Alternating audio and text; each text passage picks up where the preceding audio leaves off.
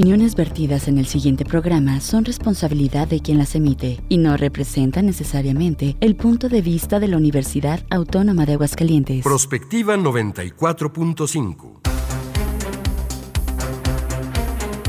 Un espacio para analizar el entorno político, social y económico de la mano de los profesionales. Prospectiva 94.5. Comenzamos.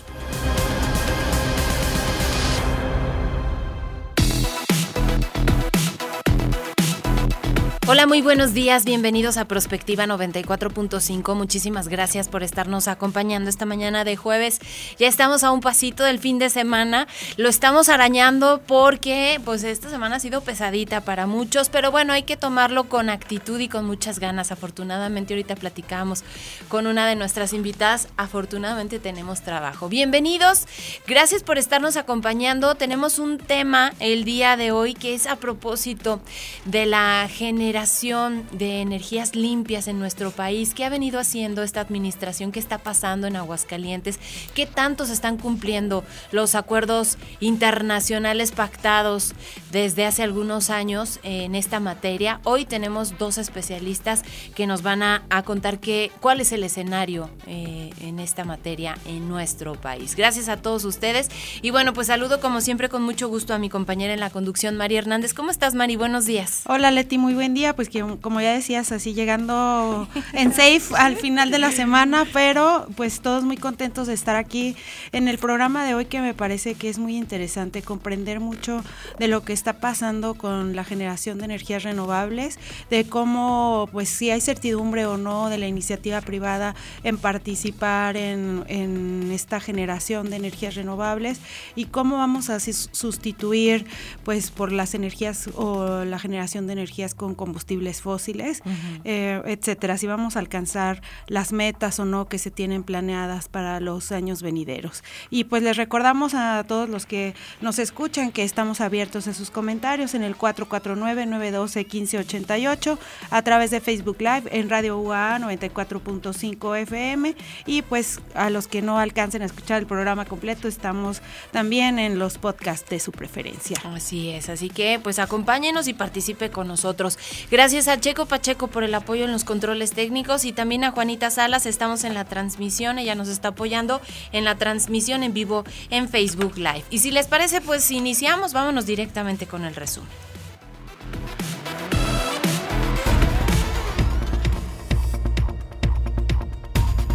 Pues tenemos cifras eh, poco alentadoras en nuestro país en materia de seguridad, pero hay en particular situaciones que nos preocupan. Fíjense que se registraron casi 50 asesinatos en Aguascalientes en el primer semestre de este año. Esta incidencia aumenta un 34% respecto del 2022, mientras que de enero a julio del año pasado se registraron 35 homicidios dolosos en Aguascalientes en este mismo periodo. Estamos llegando a los 47. Es, es este aumento 34%. Sin embargo, si vemos las cifras del año en curso y comparamos con lo que aporta el Secretariado Ejecutivo del Sistema Nacional de Seguridad Pública, ellos están contabilizando 95 eh, homicidios culposos, lo que en total suma pues 142 muertes de este tipo en la entidad durante el primer semestre del año. El 100% de los eh, homicidios culposos en 2023 en los primeros seis meses se registraron en accidentes de tránsito. Aquí también se registra un incremento respecto al mismo periodo del año pasado, cuando fueron 85 los incidentes registrados. Y pues esto habla, sí, de que la gente, pues obviamente está... Eh, siendo partícipe de accidentes de tránsito en los que lamentablemente la gente está perdiendo la vida, pero también en el caso de los asesinatos, pues un aumento del 34%, una estadística muy importante. Una estadística muy importante y que creo que además se alimenta con un tema que que, va de la mano y que es pues el los este mm, eventos de alto impacto como el que tuvimos aquí muy cerca de la Universidad Autónoma de Aguascalientes y que está pues llamando la atención de los empresarios y de toda la comunidad. Ayer había se presentó una reunión con el Consejo Coordinador Empresarial y los y los distintas autoridades de seguridad pública en donde bueno, obviamente el empresariado se muestra ya preocupado por la situación que está que está teniendo Aguascalientes, estos también asaltos, por ejemplo, bancarios que se han dado de grandes cantidades de dinero que se están yendo ya sea a depositar o retirar de las instituciones bancarias y de cómo pues están fallando ciertos puntos estratégicos de la seguridad que es importante reforzar. Ellos hablaban también de reforzar a nivel regional seguridad carretera, zonas industriales, comercios, etcétera. Muchas quejas de parte del transporte eh, en carretera, sí, claro, porque pues ahí también eh, se, están presentando muchos incidentes y obviamente la queja también en el sentido de la respuesta de las autoridades, por ejemplo, en estos incidentes no hubo detenciones, la gente pues anda con miedo en las calles y como tú dices, son eventos de alto impacto. Sí, se despliegan grandes operativos, pero al final de cuentas no tenemos un resultado no hay que nos dé certidumbre, pues. Exactamente, entonces pues ahí el llamado de atención a las autoridades, porque eso es justo lo que estamos esperando. Y a pocos días de arrancar el ciclo escolar 2023-2024 en Aguascalientes, la directora del Instituto de Educación aseguró que el inicio para el próximo lunes se hará sin contratiempos. El gobierno del estado ha definido cinco acciones para no afectar la formación de los estudiantes, como la intensificación de la formación continua y actualización a docentes, que se van a instalar mesas técnicas de expertos para el acompañamiento a cada nivel educativo, fortalecer el idioma inglés y las tecnologías, la disposición de instrumentos didácticos y recursos bibliográficos gráficos adicionales y más presupuesto para la compra de materiales complementarios. Recordó además que se está a la espera de conocer las resoluciones de los amparos promovidos por ciudadanos y organizaciones de la sociedad civil sobre la distribución de los libros de texto gratuitos. Hay que comentar que ya tanto en Yucatán como en Nuevo León ya decidieron que siempre sí van a entregar los libros de texto, se hicieron paneles de expertos y pues no ven mm, apuntando ciertos errores que deben corregirse y que se van a juntar con ciertas universidades importantes de sus estados para ir corrigiendo esos errores. En general los libros de texto se van a entregar y se va a dar la capacitación suficiente a los maestros. Aquí en Aguascalientes justamente los maestros están durante esta semana en sesión de consejo técnico y he escuchado yo algunos comentarios que hablan que, bueno, ya les entregaron a ellos los libros de texto, o sea, los que son para los maestros, ya los tienen en su poder, ya saben cuáles son los proyectos, ya tuvieron la oportunidad de analizarlos en los distintos grados de la educación básica.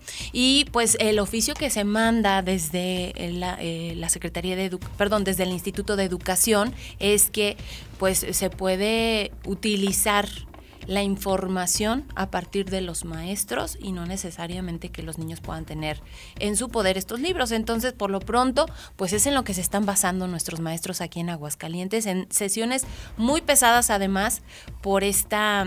Eh, Premura, ¿no? Al final de cuentas, pues creo que una semana antes conocer el material con el que se va a trabajar, pues está muy apresurado. Y lo malo es lo que decíamos, Mari, que son los maestros los que se van a tener que enfrentar a toda la problemática que ha generado este tema que ya más bien es político, pues son ellos los que están frente al grupo, entonces pues tendrán que tomar desde todas estas... Eh, pues premisas que plantea el Instituto de Educación, pero también pues la base, ¿no? Que es el libro de texto.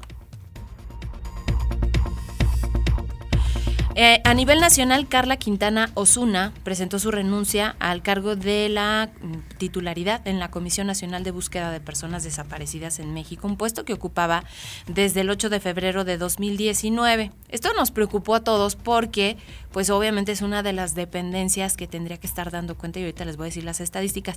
El presidente de la República, Andrés Manuel López Obrador, habló hace unos momentos en su conferencia de prensa matutina sobre el tema. Dijo que cada funcionario es libre de tomar su decisión y que será la Secretaría de Gobernación, en este caso la titular Luisa María Alcalde, quien determine el relevo en esta dependencia. Escuchemos. Depende de la Secretaría de, Gobernación, pero sí, este, Luisa María Alcalde va a hacerse cargo de esto. ¿Está inconforme con algo solamente? No, no. Yo creo que este, cerró un ciclo y como pues somos libres, ¿no? Cerró un ciclo y somos libres, ¿no? Dijo el presidente. La salida de Quintana Osuna se produce en un contexto en el que en México se reportan 111.025 personas desaparecidas esto estamos hablando un poco más de toda la gente que cabe en el Estadio Azteca para que ustedes lo dimensionen. De las 292.500 reportadas como ausentes entre enero de 1962 y agosto de 2023. Hasta la fecha 44.065 permanecen desaparecidas, mientras que 67.775 han sido localizadas. Pues creo que este también es uno de los temas que más, más impactan a la sociedad. Y pues se decía y se ha comentado mucho de un cierto desdén que ha tenido el presidente por las víctimas y por los desaparecidos, como pues no ha querido en algunos momentos reunirse con las madres buscadoras, por ejemplo, cuando sí se reunió con las abuelas de la Plaza de Mayo, ¿no? entonces, pues esa, esa comparación en como en el trato que se ha dado a las, sobre todo a los familiares de personas desaparecidas, y pues ya se habían tenido ciertos desencuentros con la con la representante de la Comisión Nacional de Búsqueda de Personas y ella dice que pues renuncia en virtud de los contextos actuales y también a esto se suma en mayo pasado la renuncia que se había dado de David Jiménez Padilla de la Comisión Nacional del Centro de Identificación Humana. Pues no es casual, esto no es casual, por, supuesto.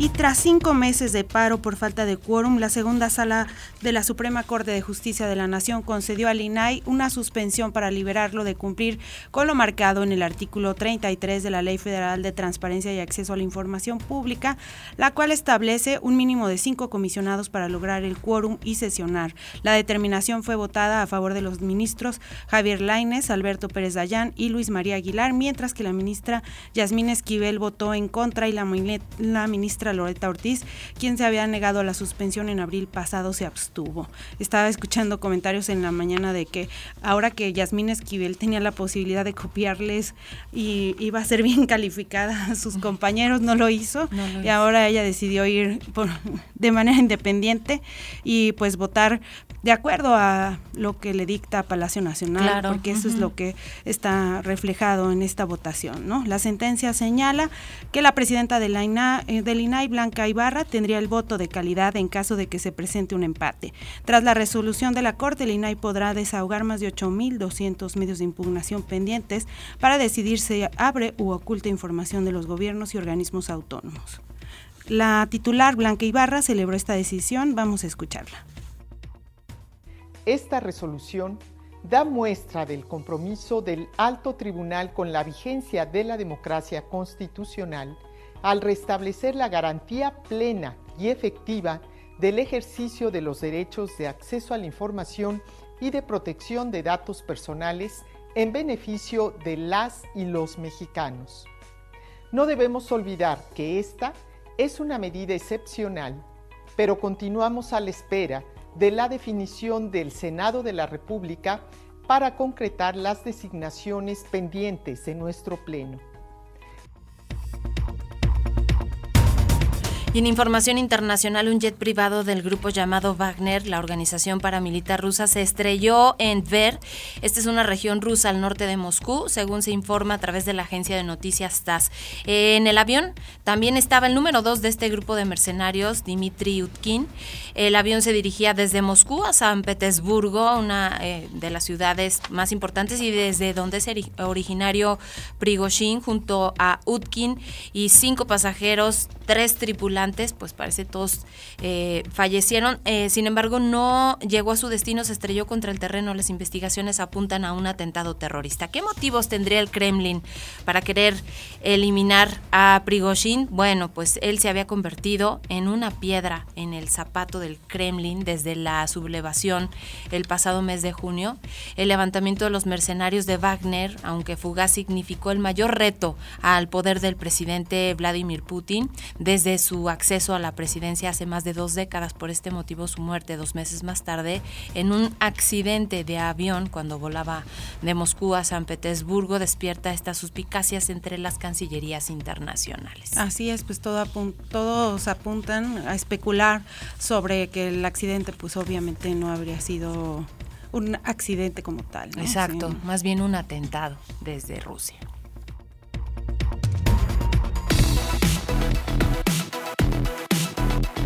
Comunícate al WhatsApp al 449-912-1588.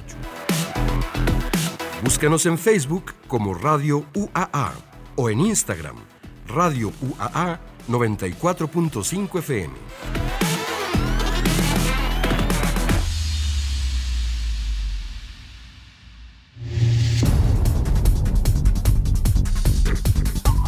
El desarrollo de las energías renovables es un tema estratégico para México. El país tiene el potencial de convertirse en un líder regional en la producción de energía renovable, gracias a sus recursos naturales abundantes y a su posición geográfica privilegiada. Adicionalmente, podemos asegurar que con el desarrollo de energías renovables se presentan beneficios para el país como la reducción de emisiones de gases efecto invernadero, la mejora de calidad del aire, la creación de empleos, ahorro de divisas e incremento de la seguridad energética. Sin embargo, por primera vez en nuestro país desde que se tiene registro, el Centro Nacional de Control de Energía, el CENACE, reportó que la generación de energía eólica y fotovoltaica se redujo después de cuatro años de incrementos. En 2022, la energía generada a partir del viento y radiación solar fue 3.6 y 4.6 menor a la observada el año anterior, respectivamente, por lo que México está en un punto porcentual más alejado de llegar a su meta establecida en el Acuerdo de París y la Ley de Transición Energética, que es de 35%. El país ha reducido su producción debido principalmente a cambios estructurales asociados a la política energética,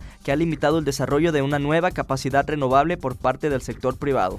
Para finales del año pasado, el gobierno federal presentó el Plan Sonora, que parece ser un punto de inflexión en la política energética, en donde se desarrollarán, entre otros proyectos, la extracción de litio y la creación de la planta solar Puerto Peñasco, la más grande en América Latina, que pretende replicar en otros lugares del país. El gobierno mexicano ha fijado el objetivo de que la energía renovable represente el 35% de la generación eléctrica total para 2024 y el 50% para 2035. Para lograr estas metas, los especialistas aseguran que es necesario invertir de manera urgente en la construcción de líneas de transmisión que puedan desahogar a la generación renovable, reconectar los proyectos pausados, ya que existen alrededor de 2.000 megawatts de capacidad instalada de generación renovable que están construidos y listos para operar e incentivar el desarrollo de proyectos de energía solar y eólica, además de eliminar cuanto antes el uso de carbón y combustoleo en la generación de electricidad.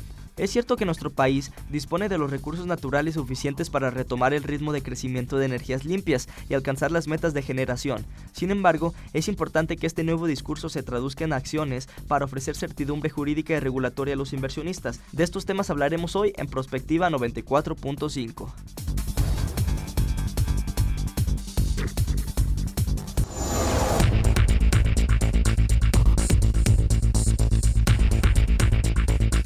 son las 9 de la mañana con 18 minutos y bueno, pues vamos a empezar con el análisis del tema. Ya escucharon ustedes el preámbulo, todas estas energías limpias, lo que implica la generación y por supuesto el aprovechamiento. Y bueno, pues vamos a presentar a nuestros panelistas. En primera instancia agradezco muchísimo a la bióloga Maite Figueroa, ella es asesora de organizaciones no gubernamentales en materia ambiental y pues experta en todos estos temas porque además ha dedicado su vida específicamente ya la habíamos invitado para platicar del tema de la basura aquí en Aguascalientes. Pero bueno, bienvenida. Gracias, Maite. Muchas gracias por la invitación. Un gusto. Gracias. Y también bienvenido al licenciado José Alejandro Velasco Pérez, gerente de Autren e integrante del clúster de energías renovables y de la Comisión de Energía de la Coparmex. Bienvenido. Muchísimas gracias y gracias por la invitación. Gracias por esta participación. Estaba leyendo yo algunas notas, eh, Alejandro, a propósito de lo que ha venido haciendo esta administración en materia de energías limpias y pareciera que estamos lejos de cumplir los compromisos internacionales que se habían establecido en el Acuerdo de París. Y vemos un discurso del presidente en contra de lo que el neoliberalismo vino haciendo durante varias administraciones y esta apertura, ¿no? Por ejemplo, a empresas internacionales que buscan eh, pues ahora sí que crecer esta eh, mm, producción de energías limpias. Mm, veía también yo que eh, en los últimos meses, por lo menos la nota que leí era para marzo de este año 2023, desde donde están como ya dándose cuenta que no se están cumpliendo todos estos compromisos, pero específicamente la política ha sido apoyar, por ejemplo, la Comisión Federal de Electricidad y concentrar los esfuerzos, los recursos y cerrar las puertas a muchas que ya estaban aquí en nuestro país. Aquí mismo en Aguascalientes hay algunos proyectos que están frenados por esta circunstancia. ¿Qué impacto puede tener todo esto? El impacto es altísimo, altísimo. Eh, te, platico un poquito de la historia de cómo está el tema, porque no lo quiero cerrar solo a un, a un este, a una corriente liberal o neoliberal. El tema es, existieron una ley de transición energética, existió luego una reforma energética y existe la política energética del día de hoy. ¿Por qué lo, por qué lo señalo así? Porque es, este, cada, cada una tuvo su momento. La ley de transición energética lo que permitió fue promover la mayor cantidad de inversiones que se pudieran hacer. ¿Cómo lo hicieron? Ah, bueno, mira, te voy a hacer un descuento en transmisión, te voy a hacer un descuento en el transporte si tú te instalas. Ah, esa, fue como la base de la ley de transición energética.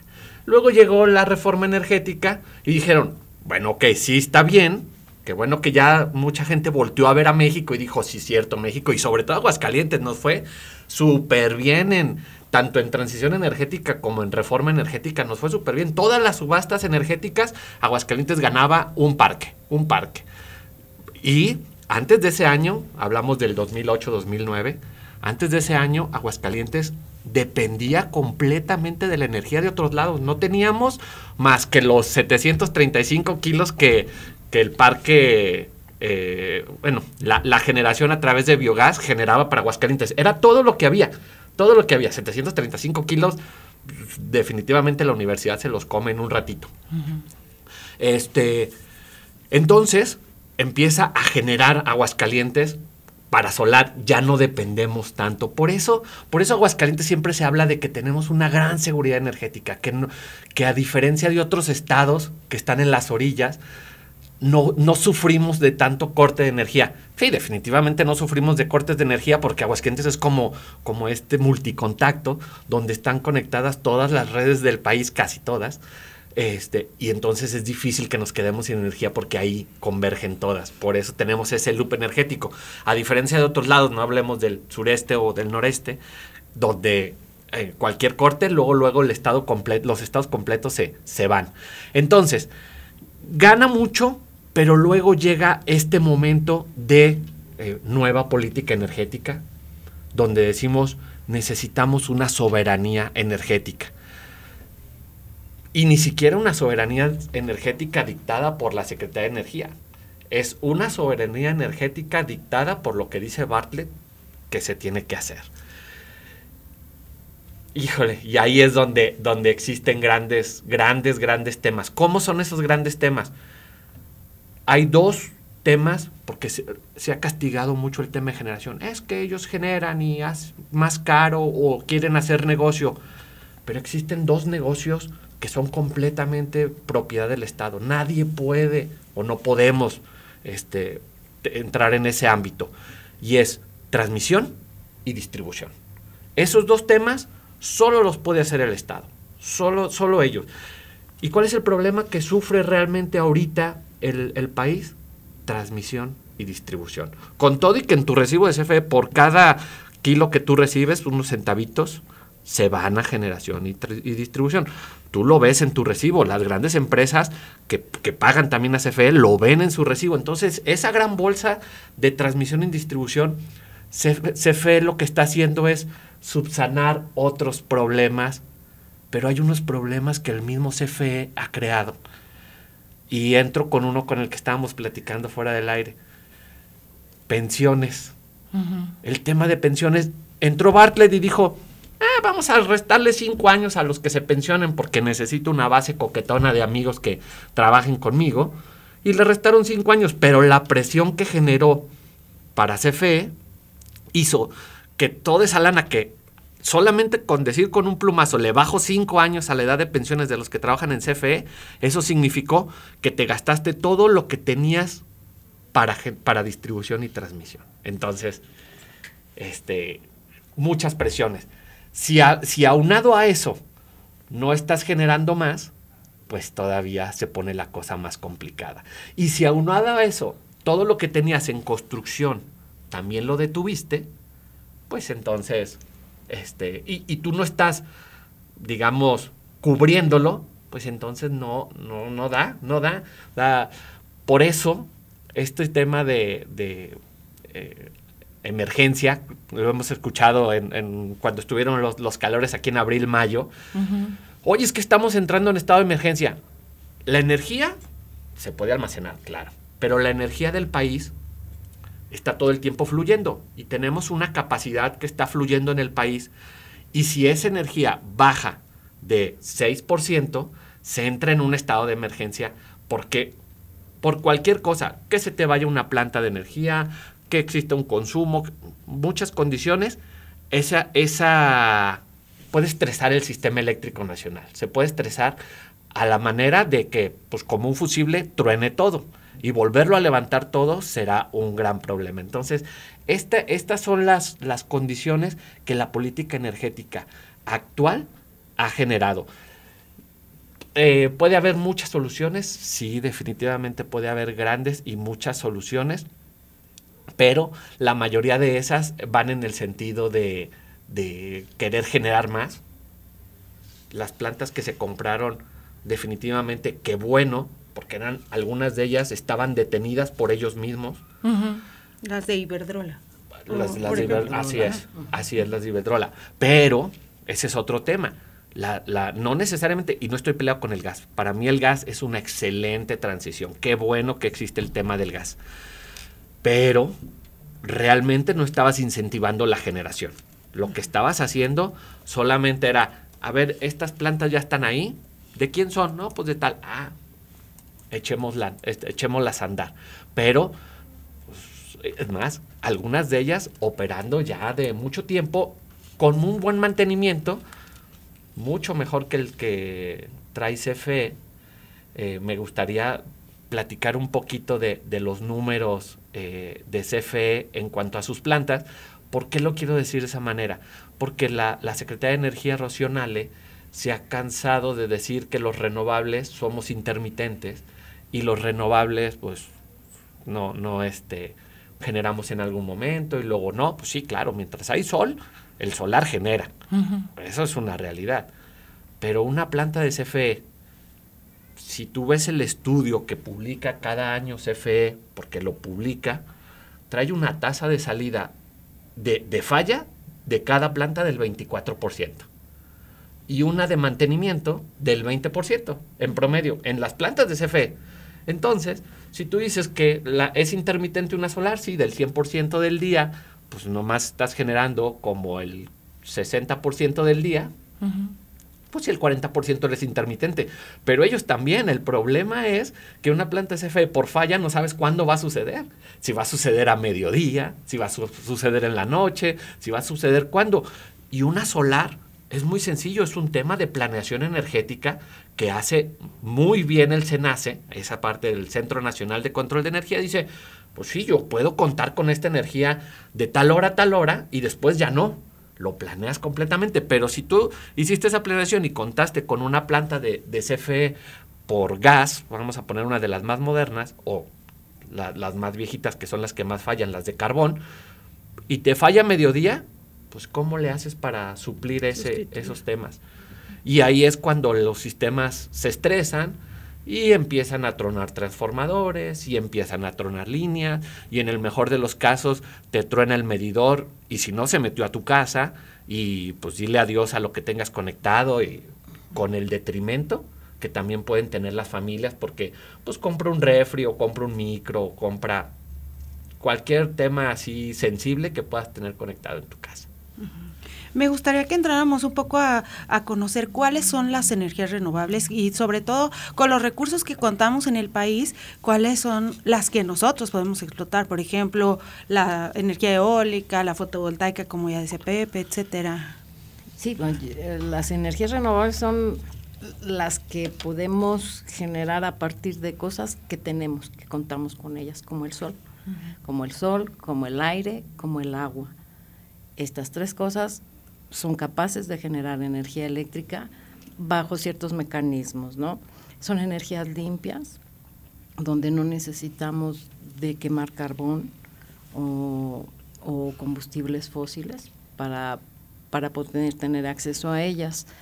El asunto es que yo me encanta saber estas cosas en las que no estaba tan enterada, pero el punto mío es también que tenemos que voltear hacia allá porque conmigo el rollo es el medio ambiente, ¿no? Si no tenemos esta, esta nueva visión de, fijarnos en este tipo de energías, pues vamos a, a tener muchos, muchísimos más problemas aunados a la política que está teniendo el país, ¿no? Tenemos que fijarnos y generar energía a partir de cuestiones más simples, o sea, o que tenemos más acceso y que contaminan menos al generar, al generar la electricidad. Yo escuchaba una declaración de la gobernadora recién entraba en su gestión que decía pues cómo estaba lastimando estas disposiciones federales en la restricción de la generación de energía, por ejemplo, fotovoltaica en los parques que se tienen aguas en Aguascalientes y además una subestación. Y platicábamos fuera del aire Maite esta parte de cómo Mm, desde tu perspectiva o desde tu trinchera que todo el tiempo fue a través de la pues de la basura, de los rellenos sanitarios, había estas iniciativas para la generación de empresas que pudieran llevar energía a los hogares a través del biogás. Esta es una iniciativa que tiene muchos años atrás. Cuéntanos un poquito de ella. Bueno, esta es una iniciativa que surge primero a partir de una falta de seguridad de un, en un tiradero a cielo abierto que había en Aguascalientes que se llama Cumbres, que está en el área de Cumbres junto al Parque México. Y se generó una situación de inseguridad porque la población estaba viviendo al ras del relleno, del tiradero, era un tiradero controlado. Este, a partir de ahí se genera un mecanismo para poder atrapar este biogás que no se moviera tan rápido y tan fuerte por los conductos del drenaje, porque era por ahí donde se movía. Y empezamos a captar biogás y lo traspolamos hasta el relleno sanitario de San Nicolás, que en ese momento fue el primero a nivel nacional que un municipio generaba energía podía captar biogás y quemarlo. En este momento solamente era quemarlo para evitar las emisiones de carbono, que es las cosas que generan los gases de efecto invernadero y por lo que tenemos el, el cambio climático y todas estas cosas, ¿no?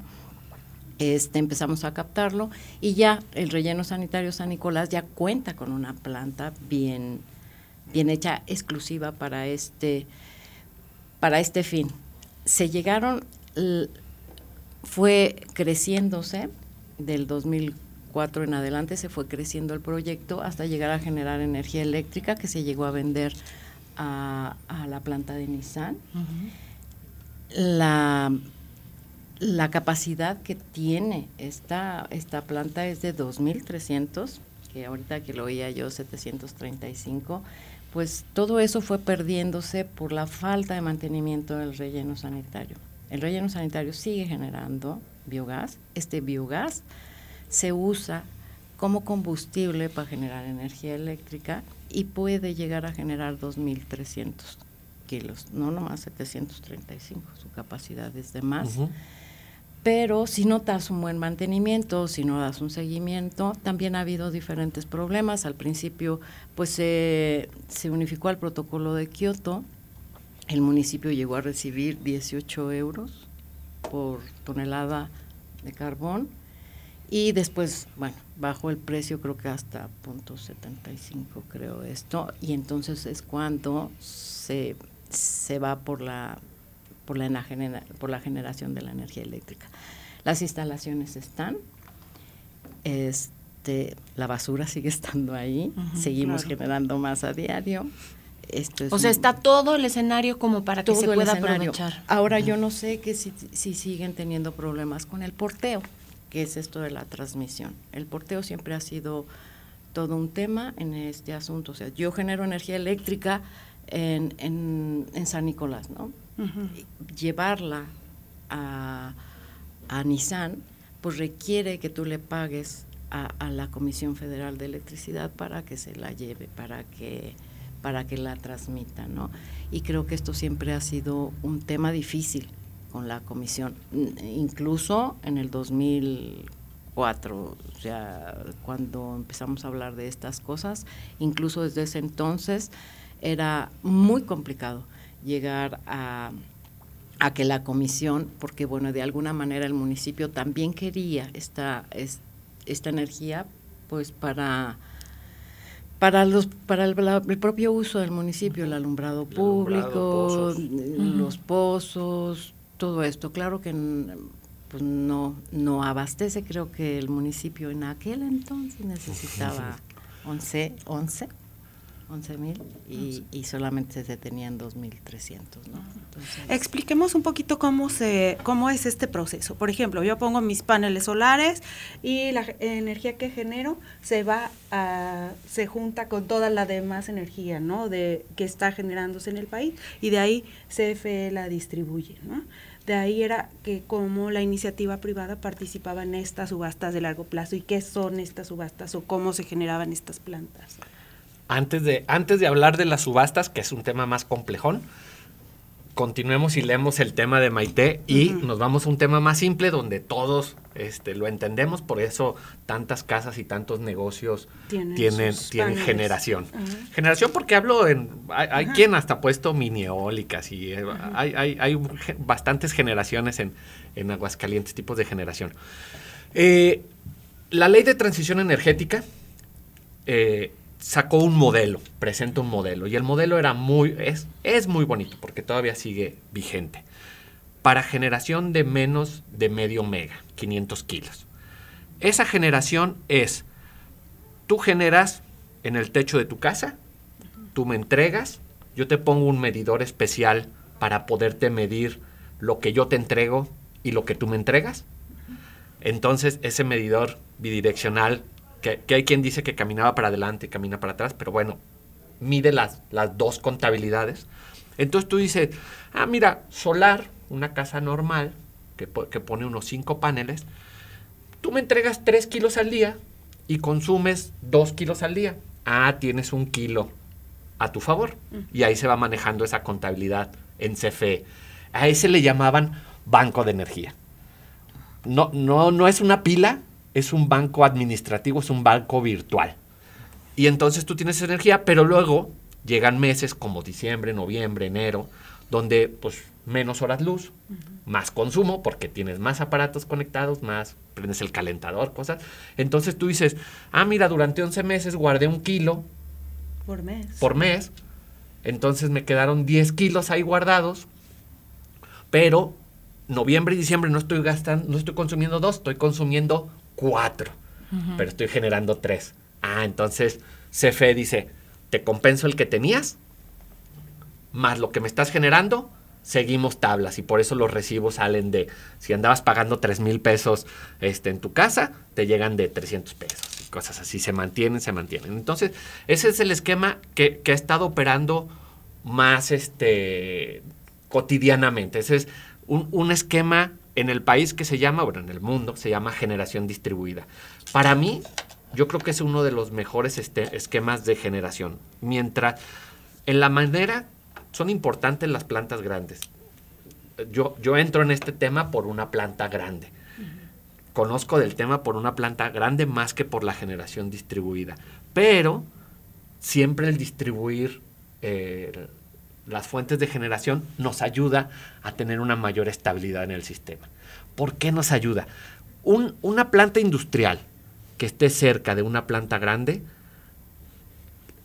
al no, vamos, los mismos equipos te ayudan a armonizar la red de cómo venga con CFE. Puede venir con ciertos disturbios, puede venir ahí medio, digamos, medio brava la energía, y estos equipos te ayudan a amortiguarla amortiguarla, a que llegue una energía más, más cálida. Ahora, De ahí, de ese esquema, nos cambiamos a los esquemas grandes. Y ahí hay dos momentos.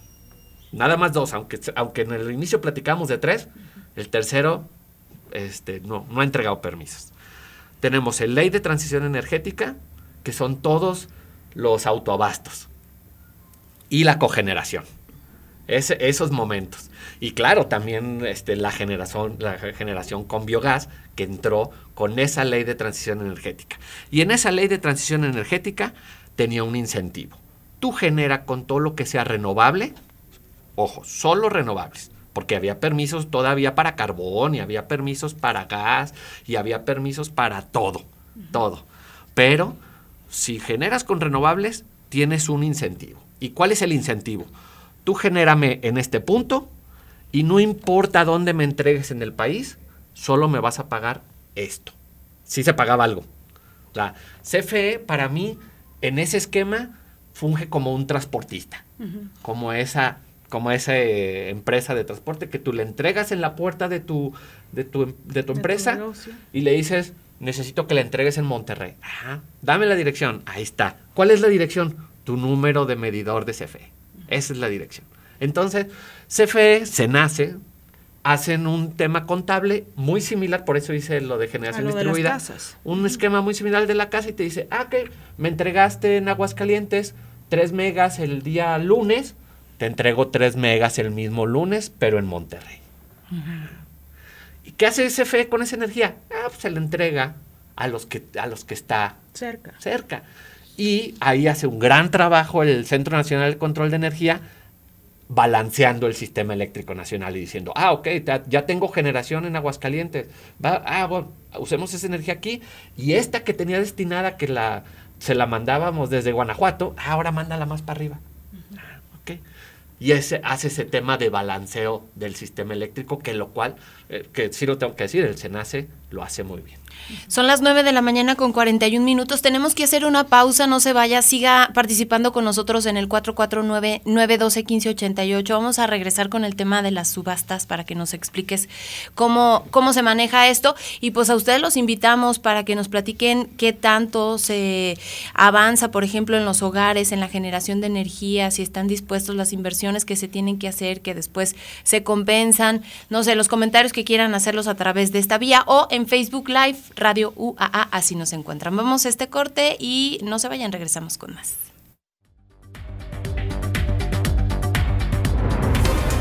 Prospectiva 94.5.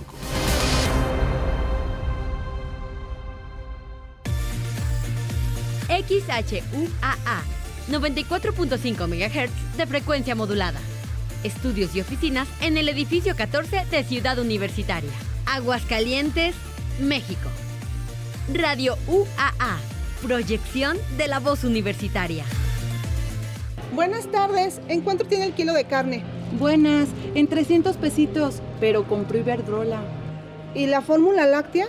250 pesos, pero nacionalizó litio. ¿Y el huevo? En 60, pero construyó un aeropuerto que nadie utiliza. Bueno, ya, ya, señora. ¿Y eso de qué me sirve si no me alcanza para nada? Pues se va a quedar con hambre, pero al menos ya tiene otros datos.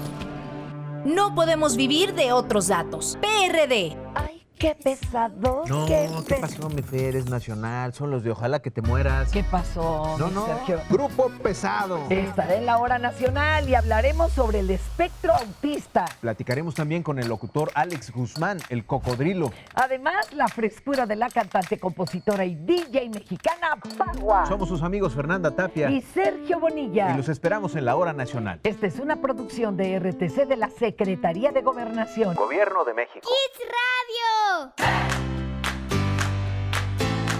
La energía es una fuerza invisible que hace que las cosas se muevan o que las máquinas funcionen. Incluso hace crecer a los seres vivos. Debes saber también que de todas las fuentes de energía existentes, el sol es la principal.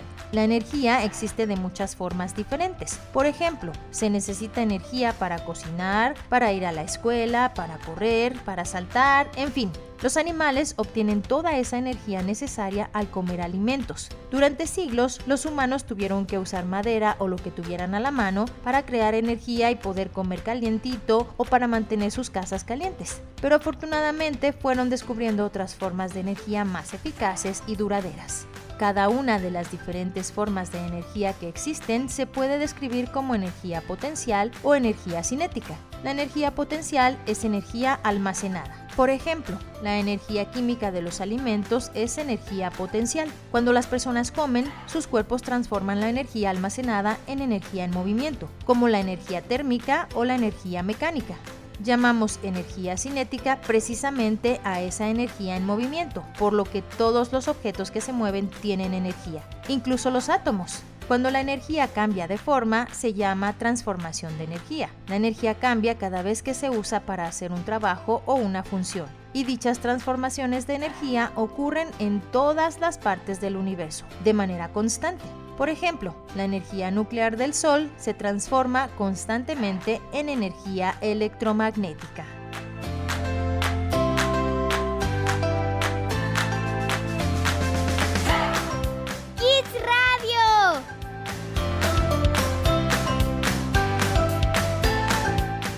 Quieres entender, aquí lo podrás saber.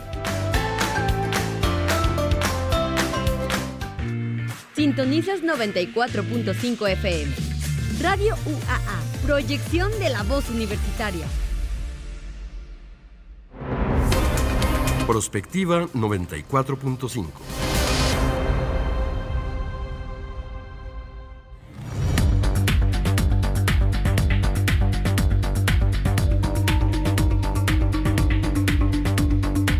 Ya son las 9 de la mañana con 46 minutos. Se nos está yendo el tiempo rapidísimo y bueno, antes de la pausa platicábamos eh, cómo lo que implicaba la generación de energía eh, pues eh, a través de grandes corporativos y quedó pendiente, Alejandro, el tema de las subastas. Cuéntanos qué es esto para que la gente lo pueda entender. La subasta fue un esquema que también funcionó bastante bien. Entonces fue, hablamos en, el, en la cápsula anterior, del tema de los autoabastos. Ahí era 100% una empresa con otra empresa, una empresa con un gobierno, una empresa con un municipio, podían funcionar en como, quisieran. En este otro esquema, que fue de la ley de transición, no, de la reforma energética, salen las subastas y dice, sí, sí, sí, sí, sí, pero que CFE esté en medio. Pues a CFE en medio. ¿Por qué? Porque necesitamos hacer viable económicamente a CFE. También el tema de generación no, no excluye a CFE, no, no lo, no, no, como mucho se ha hablado de, es que la querían quebrar. No, este esquema hizo que se fortaleciera y voy a poner un ejemplo. Un ejemplo es en, en autoabasto, un mega de energía generada en Aguascalientes y consumida en Aguascalientes vale aproximadamente 3 mil pesos. Un mega de energía. Entonces, bueno, generarla vale menos, vale 3 mil pesos si tú lo compraras. Puede llegar a valer lo que tu fuente de generación cueste, el, el costo. Y entonces, en este esquema de subasta energética, dice la Secretaría de Energía, vamos a poner un esquema de subastas. Ahora es el que me dé más barato. Mientras más barato me den, a ese le compro. Yo necesito tantos megas. Ah, pues y entonces empezó la primera subasta energética, nos fue re bien. Aguascalientes ganó toda la subasta energética, se podría decir. La mayoría, tenemos esta facilidad de que pues, la infraestructura en Aguascalientes es más robusta que en otros estados. Entonces, si pones un parque aquí, es muy fácil este, poder evacuar la energía, que esa es la parte más importante. La parte más costosa de un proyecto no es solamente el instalarte, sino cómo mando la energía. La distribución como siempre se ha hablado de dos zonas de México y ahí las voy a meter rapidito. El, sur, Con, el, con el viento que tiene y el norte con el desierto que tiene. Entonces dices, ah, padrísimo, si, pongo, si lleno el desierto de solar, nos solucionamos. Sí, pero no hay carretera, no hay vehículo, no hay forma de que esa energía generada ahí la mandes a otro lado. Y esa generación cuesta, esa transmisión cuesta muchísimo, pero, pero muchísimo. Y entonces por eso, parte, parte si, hay, si hay eólica en el sureste muy, muy fuerte, pero le tuvieron que meter mucho en transmisión, tratándola de llevar a la Ciudad de México, que era lo, digamos que de lo más cercano. Pero bueno, regresamos a las subastas, nos va re bien, Aguascalientes empieza a generar y empieza a generar a unos costos bellísimos, a 845 pesos el mega. Y se los entrega CFE a 845 pesos para decirle, ahí está el mega que tú me dijiste, te lo entrego. Y CFE lo agarra, lo sube sus cables, ya estaba ahí, y se lo entrega a una empresa y le cobra 3 mil pesos lo que venía cobrando. Entonces, a diferencia de la otra ley, que esos 3 mil pesos se movían entre solo bolsas privadas, acá en este momento es, si me genera un privado, si me genera un privado, me entrega a mí, pero realmente el que está ganando soy yo, el Estado. ¿Por qué estoy ganando? Y por eso, cuando recién entró Bartlett, CFE venía con utilidades. Si lo, cualquiera que lo googlee, que busque las utilidades de, o que, vea el estado de resultados de, CFE en el 2017 y en el 2018 generando utilidades. Ya cuando Bartlett se le ocurrió mover el tema de pensiones, ah, bueno, pues ya nos fuimos a pérdidas. Pero ese, ese modelo le estaba generando, le estaba generando utilidades a CFE, pues porque ve el diferencial, es muy sencillo. Entonces, y, y se, se puede decir que se operaba bajo un esquema similar. Yo lo recibo en Aguascalientes, la entregó en la, en la, región. la región. y eh, cobro por esa energía. Así, así más o menos funciona el esquema de subastas. Y fue la primera subasta energética. La segunda subasta energética también nos tocó. Ahí disminuimos, a otros estados se pusieron las pilas. Porque tenía que haber un momento en el que el Estado se promoviera. Es como cualquier actividad industrial. Oye, Aguascalientes, eh, como, como actividad industrial, tiene grandes instituciones académicas, entonces tus trabajadores pues son con muy buenas habilidades, tienen están muy bien capacitados, muchos son ingenieros porque tienes muchísimas universidades, bla bla, todo lo que quieres vender el Estado desde la parte de desarrollo económico y así han llegado grandes empresas. Ah, bueno, parece que no, pero el Estado se vendió también para la parte de generación de energía y se vendió mucho antes que, cualquier otro estado de la República. La verdad, ahí sí estamos muy orgullosos de eso. Aguascalientes tuvo el primer permiso de generación a gran escala del país. Poca gente lo sabe. Fue solar o es solar.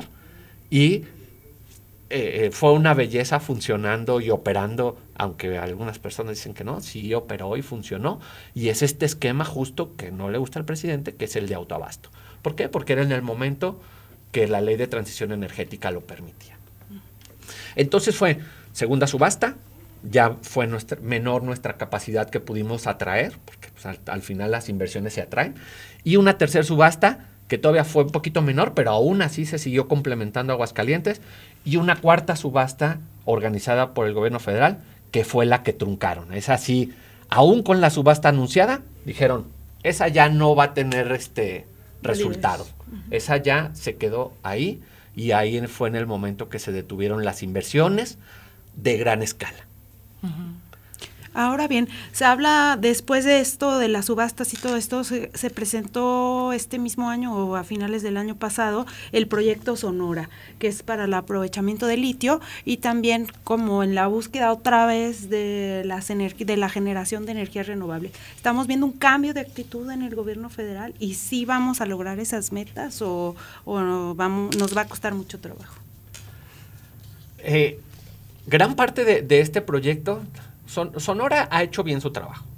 De entrada, Sonora, por ejemplo, tiene desde la parte del Estado como tal, no, quiero hablar desde la federación, desde el Estado como tal, es, yo tengo una ley energética. Aguascalientes no tiene una ley energética, nos hemos cansado de promoverla. Existe una agencia de energía del Estado hay que atraer inversiones, hay que generar inversiones. O sea, cuando alguien quiere decir, oye, quiero ponerme en Aguascalientes, pues tengo energía, la Secretaría de Desarrollo Económico hace su chamba, hace una presentación con información de CFE y les dice si las empresas que vienen tienen energía. Ah, bueno, lo mismo debe suceder desde una agencia de energía para los, para los temas y también la política estatal. Entonces, Sonora ha hecho esas dos partes. Tercera, el gran tema que siempre, eh, digo, no, tampoco está mal, pero eh, la, la, la extensión que tiene Sonora en desierto, pues, ¿cuál impacto ambiental fuerte? Sí hay impacto. No puedo decir que no hay impacto. Siempre, siempre, siempre que intervienes hay un impacto. Me queda clarísimo. Pero vamos a hablar también del impacto de los paneles. Los paneles tienen una eficiencia. Los paneles, tú tienes una capacidad, vamos a pensar los de ahorita de esta generación, 550 kilowatts. Los, los paneles se miden como los focos. Mm. La capacidad que un foco te, te entrega de luz, que también es la que consume, o el panel te dice la generación que te puede dar y sobre esa generación tiene una eficiencia. La eficiencia se merma si tiene exceso de calor. Entonces, si tienes la tierra, la tienes disponible, pero también tu eficiencia de panel es menor. Entonces, el proyecto de Sonora, qué bueno que se hace. Espero que se complete a los mil megas que estaban eh, propuestos desde el origen el día de ayer yo veo el proyecto de transmisión, porque al día de hoy, aunque se estén instalando ya los paneles, no tienes la salida de la energía.